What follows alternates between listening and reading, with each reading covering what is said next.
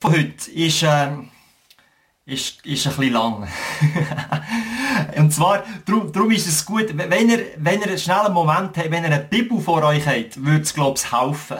Weil wir, wir werden mega, mega viel äh, Verse lesen. Und zwar aus, aus der Apostelgeschichte 27. Wir werden das ganze Kapitel äh, anschauen. Und das sind, das sind über 40 Verse. Aber ich glaube wirklich, die haben uns etwas ganz konkret sagen in unserer Situation heute. Bevor ich aber zum Text komme, noch eine kleine Geschichte von gestern. Wir sind gestern mit unserer Kleingruppe go schlitteln. Gerade bei uns hingen da so einem Hocker und äh, haben äh, geschlittelt und so. Und wie es so ist, haben manchmal die Erwachsenen, weil auch ein bisschen wie ein Kind sind, oder? Und dann bin ich mit einem Kollegen wir sind so auf einem Schlitten gehockt und sind mega weit rauf, noch bisschen weiter als alle Kinder, noch bisschen steiler als alle Kinder. Und er ist vorne gehockt, ich bin hinten gehockt, wir sind so gefahren auf dem Schlitten. Und, es ist immer schneller geworden und schneller geworden und wir haben da schon so ein bisschen bremst und so. Und dann merken wir, dass, ich weiss nicht, irgendjemand hat genau auf unserer Spur so eine Schanze gebaut. Und wir sehen die Schanze und wir, gell, er steuert diesen Weg, ich steuere diesen Weg und wir gehen einfach gerade auf diese Schanze zu. Und was passiert? Der Schlitten, also da ist wie die Schanze, der Schlitten prätscht voll in die Schanze rein und geht kaputt. Er kollabiert. Ich habe mir da den Schlitten mitgenommen. Ich weiß nicht, ob ihr es seht. Das ist ein Teil vom Schlitten. Das ist der andere Teil. Das wäre mal da dran gewesen. Irgendwie so. So. Und jetzt ist das angetatscht. Wir, wir sind ab dem Schlitten gefallen und, und der Schlitten war ein Wrack. Gewesen. Der war wirklich elends kaputt. Gewesen. Der konnte nicht mehr flicken, nicht mehr. Gewesen. Uns geht es gut, das war nicht so schlimm. Gewesen. Aber ich habe eigentlich das Gefühl, könnte es nicht sein, dass für ein paar Personen, vielleicht auch Personen unter uns, vielleicht, vielleicht genau dich, dass, äh, dass wir das Jahr auch so ein bisschen als ein äh, Wrack empfunden haben. Auch so ein bisschen ein, eine, eine, eine Chance, die wir nicht erwischt haben, die irgendwie zusammengetatscht ist. Ich, ich persönlich merke, hey, teilweise ist es mir also schon recht so vorgekommen, wie ein Riesensturm. Dass wir nicht genau gewusst haben, hey, was passiert jetzt eigentlich? Äh, wo, wo sind wir jetzt eigentlich gelandet?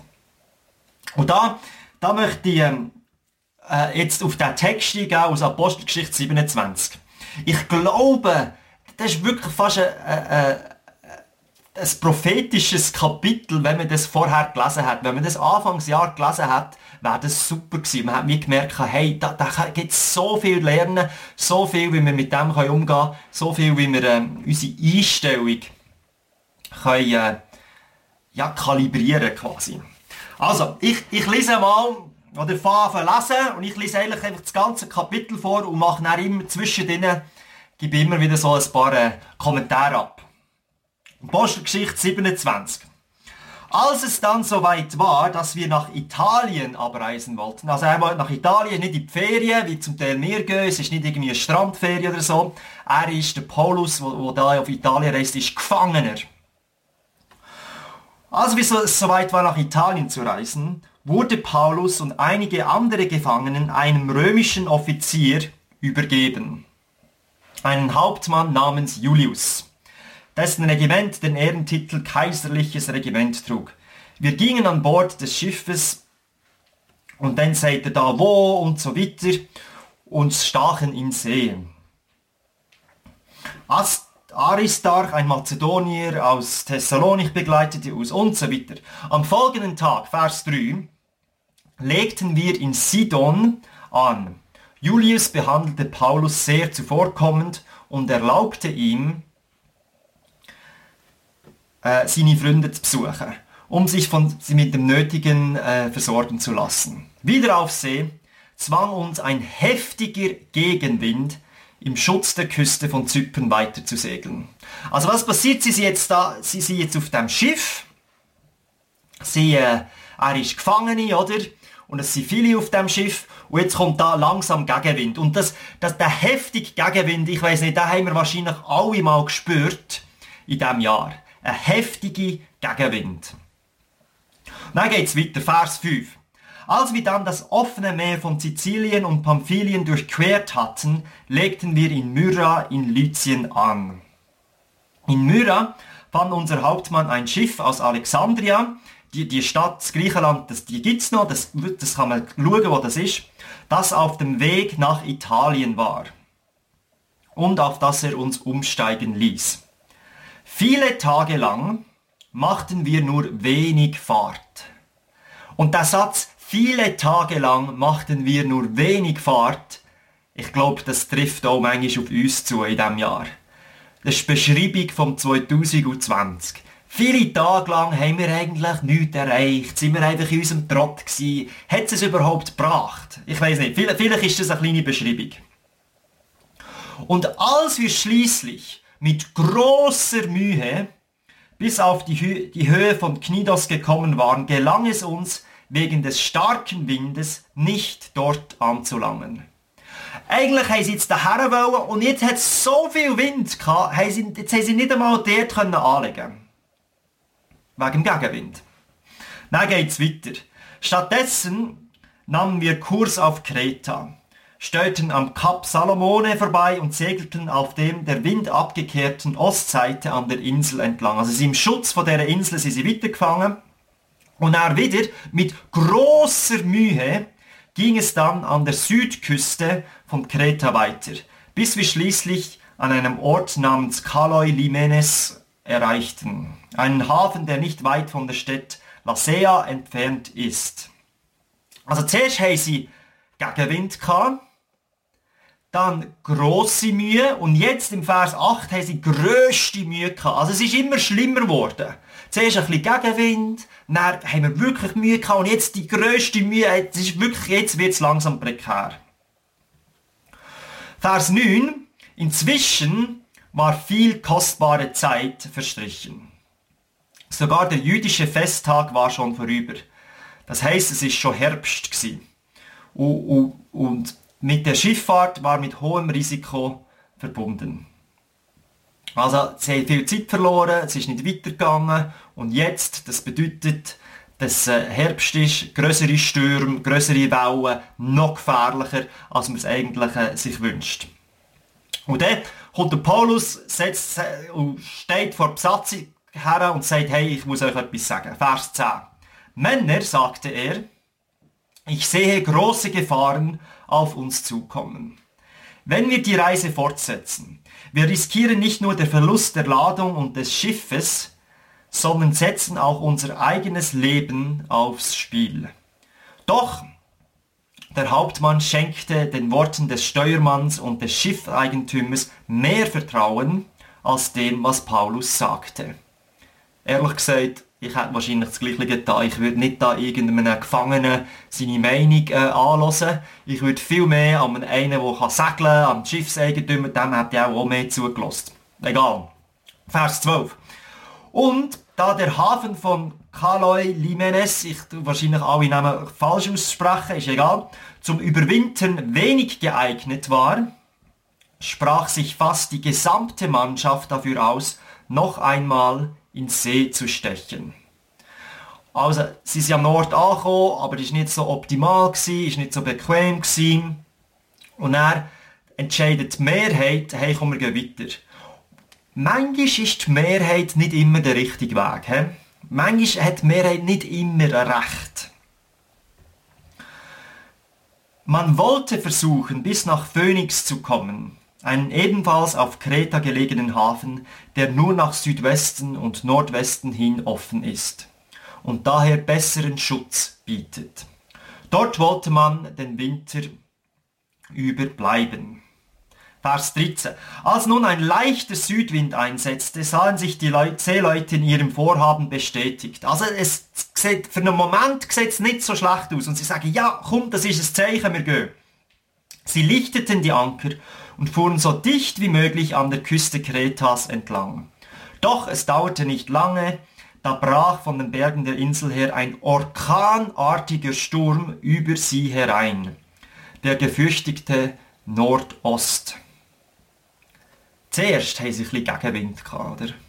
dann grosse Mühe, dann grösste Mühe und jetzt ein, ein orkanartiger Sturm. Und dann, eigentlich, gell, alles ist cool, aber auf einem Meer, auf einem offenen Meer zu sein, wenn ein orkanartiger Sturm ist, das ist wirklich nicht mehr lustig. Das Schiff wurde mitgerissen und alle Versuche, es zu drehen und gegen den Wind zu segeln, waren vergeblich. Wir mussten das Schiff dem Sturm preisgeben und uns treiben lassen. Gegenwind, grosse Mühe, grösste Mühe, orkanartige Stürme. Und bis jetzt haben sie immer noch versucht, selber das Schiff zu steuern, quasi unter Kontrolle zu behalten. Aber jetzt ist der Punkt da, jetzt schaffen sie es nicht mehr selber. Jetzt ist, sind Umstände so schwierig, dass sie wie sagen, hey, wir haben die Kontrolle, wir haben die verloren, das geht nicht mehr. Wir müssen es quasi jetzt Segel tun und uns einfach treiben lassen. Vielleicht, vielleicht ist es genau dir das so gegangen, das Jahr. Wo du einfach sagst, hey, jetzt muss ich mich einfach, ich kann das nicht mehr steuern, jetzt muss ich es einfach gehen. Vers 16. Als wir dann eine Zeit lang im Schutz einer kleinen Insel namens Kaude dahintrieben, gelang es uns, wenn auch nur mit größter Mühe, das Beiboot unter Kontrolle zu bringen und an Deck zu holen. Außerdem trafen die Seeleute verschiedene Schutzvorkehrungen. Sie spannten Taue um den Schiffsrumpf, um ihn von dem Auseinanderbrechen zu, zu bewahren, und weil sie fürchteten, ihn die große Syrte mit ihren Sandbänken verschlagen zu werden, brachen sie den Treibanker aus und verlangsamten dadurch das Abdriften. Also sie fangen das Schiff stabilisieren. Das war der erste Tag im Sturm. Der erste Tag, wo man so richtig hin und her gerüttelt wird, da, da sagt man, hey komm, jetzt müssen wir alles zusammenhalten, schau, dass es nicht auseinandergeht, wir verlangsamen das Tempo, und, und man versucht, hey, wir, wir schaffen es noch, wir schaffen es noch. Und vielleicht ist es so gegangen, das Jahr, deine Familie, du hast gesagt, hey, jetzt müssen wir fokussieren auf unsere Kinder, auf, unsere, auf uns selber. Wir müssen jetzt einfach das Boot noch wie zusammenhalten. Oder vielleicht ist es dein Geschäft gewesen, deine Karriere, du sagst, hey, das ist jetzt Krise, da müssen wir schauen, komm, aber wir, das muss man jetzt einfach, man muss jetzt reagieren, wir tun jetzt das noch zusammenbinden, dass es gut kommt. Vielleicht deine, deine Lehre, dein Studium oder irgendeine andere Beziehung, wo du einfach sagst, hey, wir müssen jetzt, das ist der Sturm, wir müssen jetzt für uns schauen. Genau so ist es ihnen gegangen. Weil uns der Sturm weiterhin mit unverminderter Gewalt zusetzte, warfen die Seeleute am nächsten Tag einen Teil der Ladung über Bord. Der zweite Tag merken sie, hey, es wird nicht besser. Und jetzt fangen sie Sachen an über Bord werfen. Sachen, die nicht allzu wichtig sind. Aber wir müssen uns wissen, gell, das ist ein, das ist ein, äh, ein Handelsschiff gewesen und ihre Ladung, quasi, das ist ihr Besitz gewesen. Also das ist ihr Geld gewesen. Jetzt sagen sie, hey, da alle unsere, mein Geschäft, meine Ware, die ich da habe, das ist weniger wichtig als mein Leben. Das kann ich jetzt fortschießen. Das ist jetzt eh vergeben. Wir konzentrieren uns jetzt aufs Überleben, nicht auf Geld und Sachen sammeln. Nach Vers 19. Und wieder einen Tag später beförderten sie sogar Teile der Schiffsausrüstung eigenhändig ins Meer. Das ist der dritte Tag. Jetzt tun sie nicht nur Sachen, wo sie quasi überflüssig haben, wahr, wo, wo ihr Geld ist und so weiter, sie wegschießen, sondern jetzt Teil von der Grundausrüstung das, was man, was man auch braucht, eigentlich zum Leben. Also jetzt geht es wirklich nicht. Jetzt geht es wirklich ums Überleben. Das, was ich nicht zwingend, zwingend, zwingend brauche, das muss weg. Und ich frage mich, bist du schon mal in so einer Situation gewesen, wo du gesagt hast, hey, jetzt, jetzt brauche ich äh, mich auf das Minimum zu reduzieren, weil sonst überleben wir wie nicht. Vers 20. Tagelang waren weder die Sonne noch die Sterne zu sehen, so dass keinerlei Orientierung möglich war. Wir haben kein GPS, kein Navi, kein Telefon, wo man einfach hätte wissen, wo man durchgeht. Man hätte müssen Sterne oder Sonne sehen, dass man weiß, wo durch. Sie haben keine Orientierung mehr gehabt. Und vielleicht, ich finde das wahnsinnig, vielleicht ist es genau eine Beschreibung vom, vom Moment, wo wir im letzten Jahr jetzt auch erlebt haben. Moment, wo wir wie eine Art orientierungslos sind. Wo wir wie gesagt haben, hey, ich sehe weder Sonne noch Sterne, ich weiß wirklich nicht, wo durch. Und dann, und das Unwetter tobte so heftig, dass wir zuletzt jede Hoffnung auf Rettung aufgaben. Es kommt der Moment, wo du sagst, hey, jetzt, jetzt, jetzt kann ich nichts mehr machen. Alle Hoffnung ist weg. Jetzt sterben wir. Die Situation ist, ist der Paulus und, und seine anderen Leute gewesen. Vers 21. Niemand war imstande, etwas zu essen. Es Wauen, es Schüttelt oder niemand kann etwas essen. Bis Paulus schließlich vor die Schiffsmannschaft trat und sagte, ihr Männer, man hätte auf mich hören und nicht mehr weiterfahren sollen.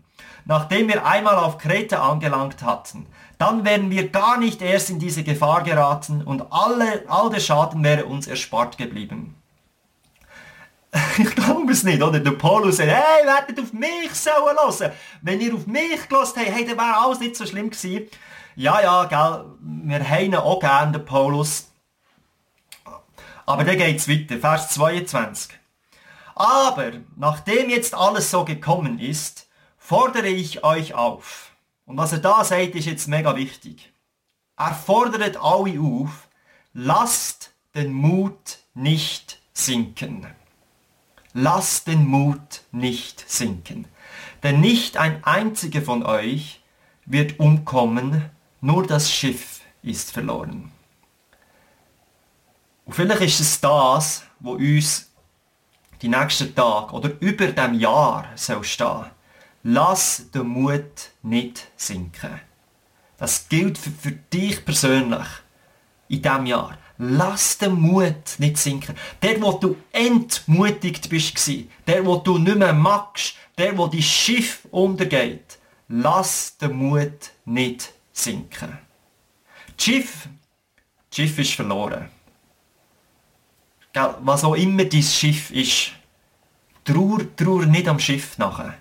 Wir wissen, das, das ist verloren. Es tut weh, es, es, ist, es ist eine Katastrophe für uns, oder, das Schiff. Aber das Schiff, das ist verloren. Und schlussendlich geht es nicht ums Schiff. Nach Vers 23, der Paulus redet jetzt weiter so zu den, zu den Männern an Bord. Letzte Nacht trat nämlich ein Engel Gottes, dem ich gehöre und dem ich diene zu mir, und sagte, Paulus, du brauchst dich nicht zu fürchten. Oder Botschaft von der Weihnachten, die Engel, wo der Hirte begegnet sind, habt keine Angst. Du brauchst dich nicht zu fürchten. Gott hat bestimmt, dass du vor dem Kaiser erscheinen sollst. Und deinetwegen wird er allen, die mit dir auf dem Schiff sind, das Leben schenken. Fasst also wieder Mut, Männer, denn ich vertraue Gott und bin überzeugt, dass alles so kommen wird, wie es mit mir durch den Engel gesagt wurde.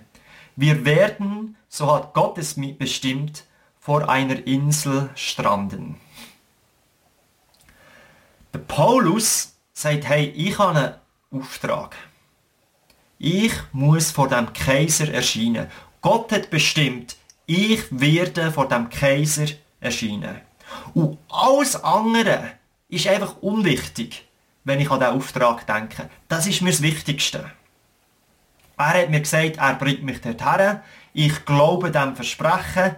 Und er hat nicht gesagt, dass es keinen Sturm gibt. Er hat auch nicht gesagt, dass es easy peasy wird und, und Leiden und was auch immer. Aber er hat gesagt, er dreht mich bis dorthin durch. Er wird mich dorthin bringen. Und ich glaube, so ist es auch bei uns. Vielleicht hat, hat Gott dir ganz konkret eine Vision für dein Leben gegeben, einen Auftrag für dein Leben. Im Minimum haben wir alle den Auftrag, der heisst, hey, lieb deine Mitmenschen, lieb deine Nachbarn, lieb die Menschen um dich herum. Im Minimum haben wir alle das. Das ist das höchste Gebot, oder? das Wichtigste. Wichtiger als Schiff, wo wir drin sind, wichtiger als unser eigenes Wohlergehen, wichtiger als unsere Karriere, unser Geschäft, unsere Ausbildung, unsere Beziehungen. Wichtiger als das. Wir haben einen Auftrag. Wir sind bestimmt, andere Menschen zu lieben. Und darum können wir auch sagen, wie der Paulus, hey, wir fassen jetzt Mut. Er hat nicht gesagt, dass der Weg einfach wird sein, aber er wird uns dorthin bringen. Er wird uns ermöglichen, zum Beispiel andere Menschen zu lieben. Für die zu tun, was, was sie nötig haben. Er wird dich zu, zu dem, dem Auftrag, den du hast, er wird dich dorthin durchtragen. Da die Ermutigung, die Paulus diesen Männern auf dem Schiff geht, die gilt auch für uns. Jetzt wieder Vers 27. So kam schließlich die vierzehnte, also zwei Wochen sind sie jetzt auf dem Meer, vierzehnte Nacht, in der wir auf dem Adriatischen Meer dahintrieben. Gegen Mitternacht meinten die Seeleute plötzlich Anzeichen dafür zu entdecken, dass wir uns einer Küste näherten. Sie warfen das Lot aus und maßen eine Wassertiefe von 20 Faden. Kurze Zeit später warfen sie das Lot nochmal aus und es sind nur noch 15 gewesen. Jetzt packte sie die Angst, wir könnten irgendwo vor der Küste auf ein Riff auflaufen. Sie warfen vom Heck des Schiffes vier Anker aus und wünschten sehnlichst den Tag herbei. In ihrer Verzweiflung machten sie sogar einen Versuch, das Schiff zu verlassen und zu fliehen, unter dem Vorwand, sie wollten auch vom Bug aus Anker anbringen. Doch Paulus warnte den Hauptmann und die Soldaten, wenn diese Männer nicht auf dem Schiff bleiben, habt ihr keine Chance, gerettet zu werden. Da kappten die Soldaten die Taue des Beibootes und ließen es davontreiben. Ich glaube, jemand von uns muss hören, verlass Schiff nicht. Oder die Männer haben gedacht, komm, wir pumpen jetzt ab, das ist eine Art wie richtig. Dann haben wir noch eine Überlebenschance. Jemand von uns muss auch hören, verlass dein Schiff jetzt gerade nicht. Du bist im Sturm, du sagst vielleicht, hey, ich kann nicht mehr, ich will fliehen, ich will weg, ich will, ich will weg von, von Jesus, ich will weg von, von meiner Familie, von meiner Ehe, von meiner Kille, von, von der Bibel, ich will weg von meinem, was auch immer es ist, verlass Schiff nicht. Es sieht wirklich so aus, als würde alles zusammenbrechen. Verlass Schiff nicht. Und das Krasse ist, der Paulus sagt ja das, im Wissen, das Schiff wird kaputt gehen. Also sie wissen, sie, sie werden stranden, da ist eigentlich kein Überleben mehr möglich. Aber im Moment ist nicht der Zeitpunkt da, zum Schiff zu verlassen. Er weiß, hey, ich will, ich komme nach Rom. Aber jetzt darf ich das Schiff nicht verlassen. Vielleicht, vielleicht erkennst du dein Schiff gar nicht mehr. Aber jetzt ist noch der Zeitpunkt noch nicht da, zum Schiff verlassen. Na, Vers 33. Noch bevor es hell wurde, wandte sich Paulus an alle, die auf dem Schiff waren, und bat sie eindringlich etwas zu essen. Das ist immer ein guter Tipp. Heute ist schon der 14. Tag, sagte er, den ihr in Anspannung und Ungewissheit zubringt und während der ganzen Zeit habt ihr keine richtige Mahlzeit zu euch gekommen, genommen. Deshalb fordere ich euch jetzt auf, etwas zu essen. Ihr müsst euch stärken, wenn ihr gerettet werden sollt. Ich versichere euch, dass keiner von euch auch nur ein Haar von seinem Kopf verlieren wird. Mit diesen Worten nahm er Brot, dankte Gott für, vor allem dafür brach ein Stück ab und begann zu essen. Durchdrehen bringt nichts und manchmal ist wirklich das Beste, einfach etwas zu essen. Einfach sagen, hey, jetzt eine gute Mahlzeit, etwas für mich tun, sei das ein Spaziergang oder irgendetwas, wo man sagt, hey, jetzt muss ich wieder zu Kräften kommen. Wo jetzt, der nächste Schritt, der wird hart. Jetzt, einen Moment lang muss es um mich gehen. Wir werden untergehen, darum esse ich jetzt noch ein Stück Brot. Und ja, eigentlich, so wie er es da schreibt, kommt es einem fast wie vor, dass es Abendmahl ist, oder? Manchmal unterschätzen wir Kraft vom Abendmahl. Brot brechen, einander zusprechen und sagen, hey, Gott wird uns durchtragen. Und das passiert jetzt mit der ganzen Mannschaft von dem Schiff. Vers 36, da bekamen alle neuen Mut und fingen ebenfalls an zu essen. Insgesamt befanden sich 276 Personen an Bord. Als ich das gelesen habe, ich habe gemeint, das ist so ein kleines Bötchen. Aber das ist ein riesiges Schiff, das sind 276 Personen. Das ist, das ist ein riesiges Schiff. Als alle satt waren, schüttete man die restliche Getreideladung ins Meer, um das Schiff so leicht wie möglich zu machen. Na, geht's weiter. Endlich wurde es Tag, doch die Küste, die die, die Seeleute nun vor sich sahen, war ihnen unbekannt. Als sie eine Bucht mit einem flachen Strand entdeckten, wollten sie versuchen, das Schiff dort auf Grund zu setzen. Sie kapperten die Ankertaue, sodass die Anker im Meer zurückblieben und lösten zugleich die Taue, mit denen man die beiden Steuerruder während des Sturms festgebunden hatte.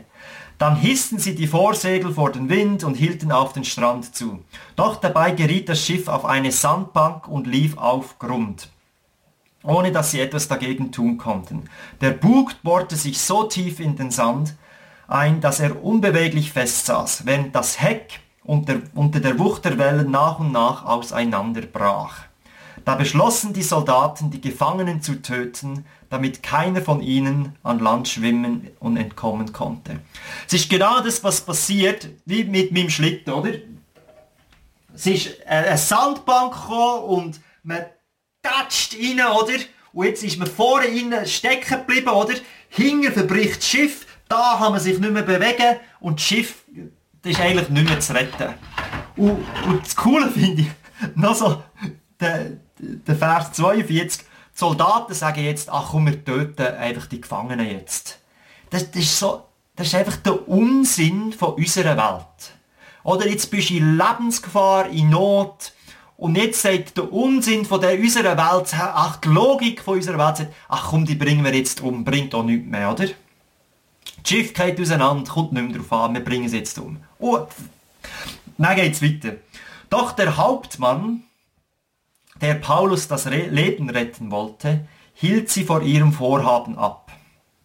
Er befahl, dass zunächst einmal diejenigen, die schwimmen konnten, über Bord springen und versuchen sollten, das Ufer zu erreichen.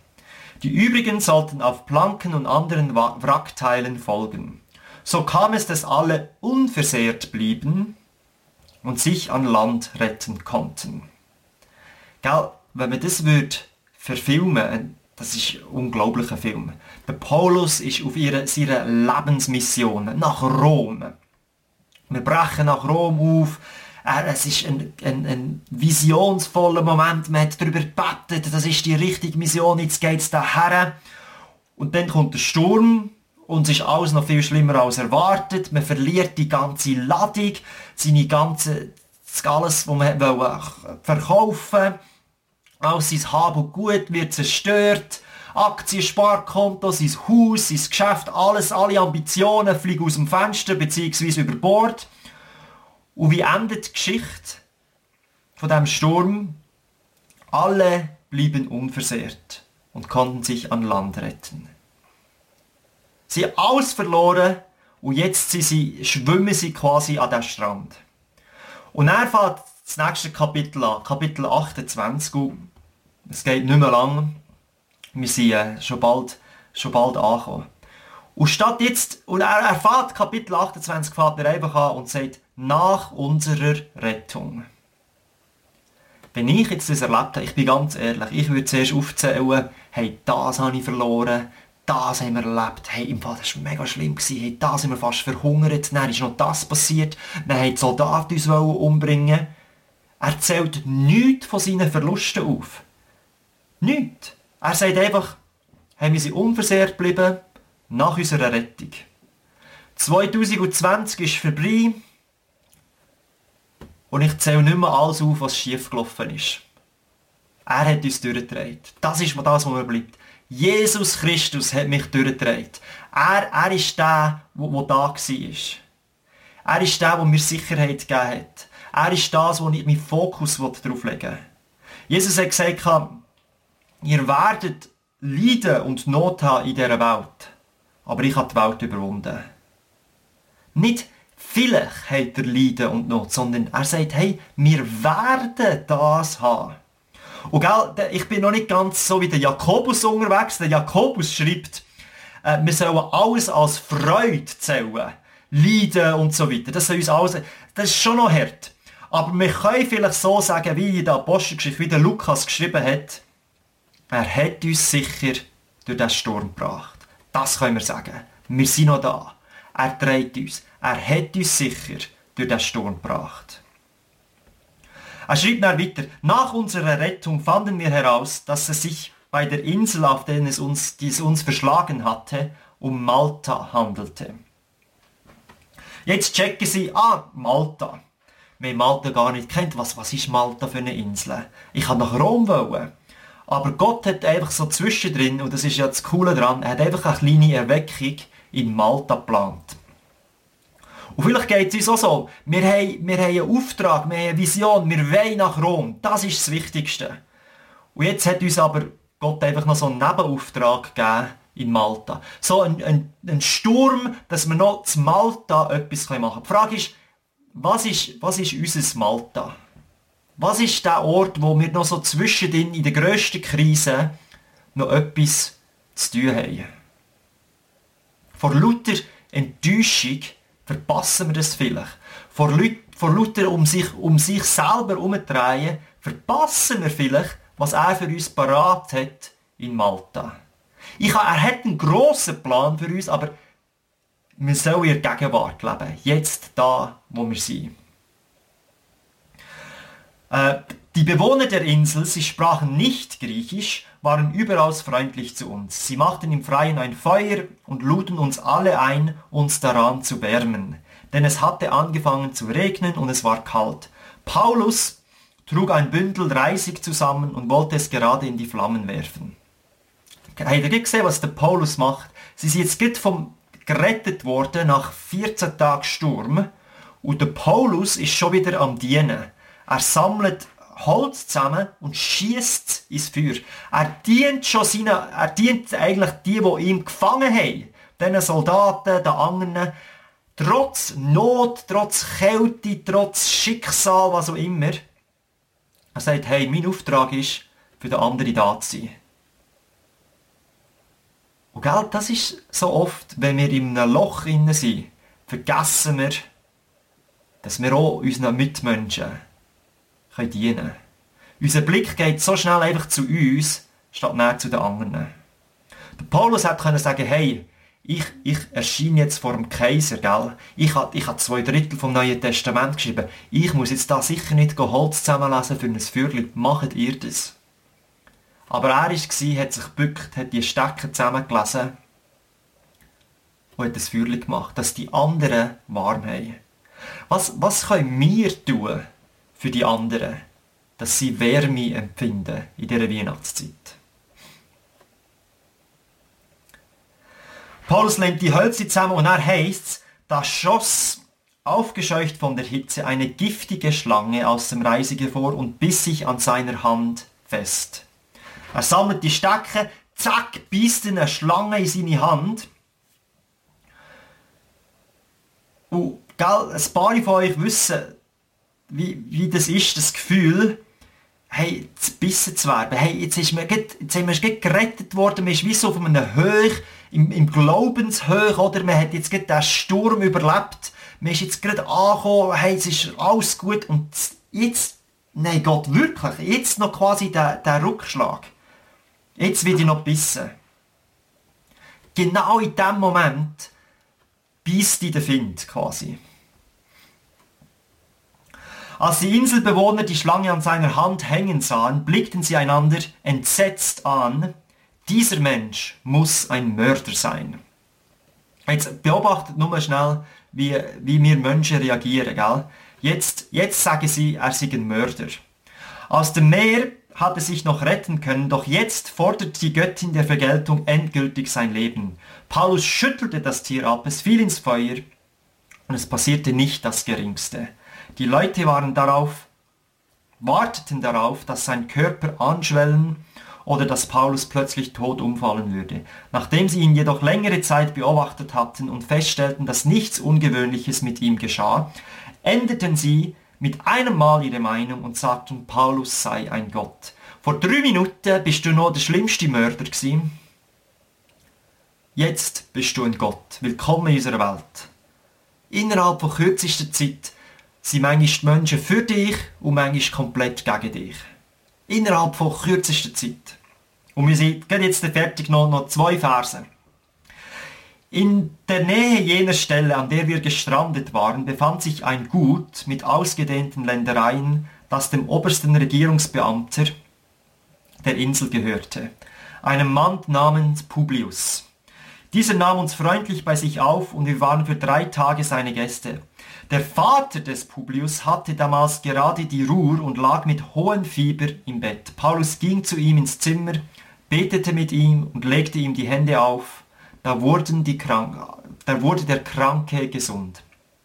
Jetzt kamen auch die anderen Inselbewohner, die an einer Krankheit litten, und alle wurden geheilt.